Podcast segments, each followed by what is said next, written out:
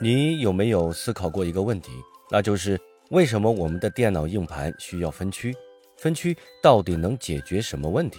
是不是一定就要分区？今天的这期节目，我们就来好好的说说这个话题。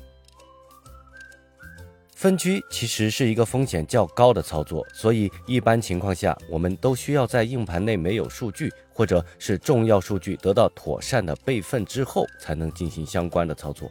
对于 Windows 电脑来说，分区的最大意义在于方便对系统进行安装和维护。但是，随着 Windows 版本的不断更新和固态硬盘的逐渐普及，分区这个操作就变得越来越不是必须的了。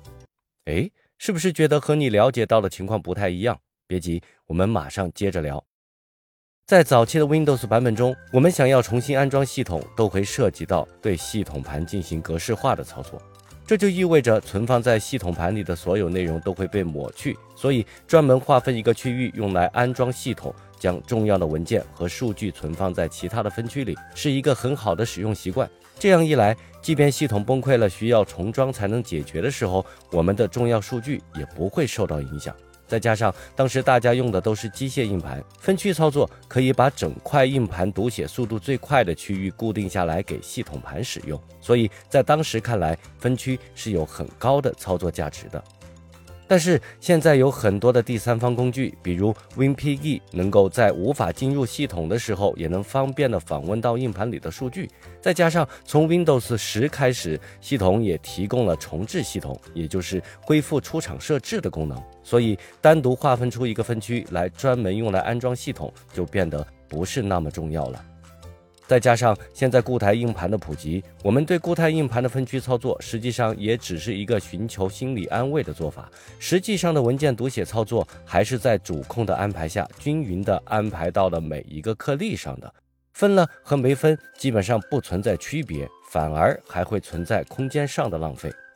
我们来举个简单的例子：你现在有一个大小为十 GB 的视频文件要存放到电脑里。由于你的硬盘分了区，每一个分区的可用空间都只剩下了九点五 G。那么你现在要把这个文件存进去，就要先移动文件，让某一个分区的可用空间超过十 G，然后才能把视频放进去。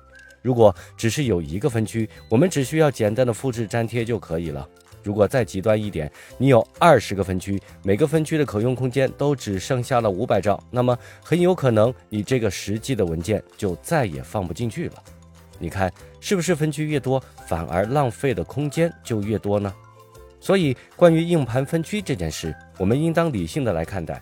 大多数人纠结分区，实际上只是在纠结 C 盘的空间不够用而已。要解决这个问题也不复杂，要么规范自己的使用习惯，这一点可以参考我前几期的节目；要么就是在最开始的时候把系统盘的分区分大一些。对于固态硬盘加机械硬盘的用户来说，一个硬盘一个分区其实是更好的方式。macOS 的用户基本上从来就不操心分区的问题。其实对于现在的 Windows 用户来说，分区这个问题也没有太大的必要去纠结了。养成良好的使用习惯，养成良好的数据备份习惯才是最重要的。这期的节目就到这里结束了。如果你觉得我做的还不错，那么转评赞请随便来一个。你们的关注对我十分重要。这里是电脑数码一点通，我们下期再见，拜拜。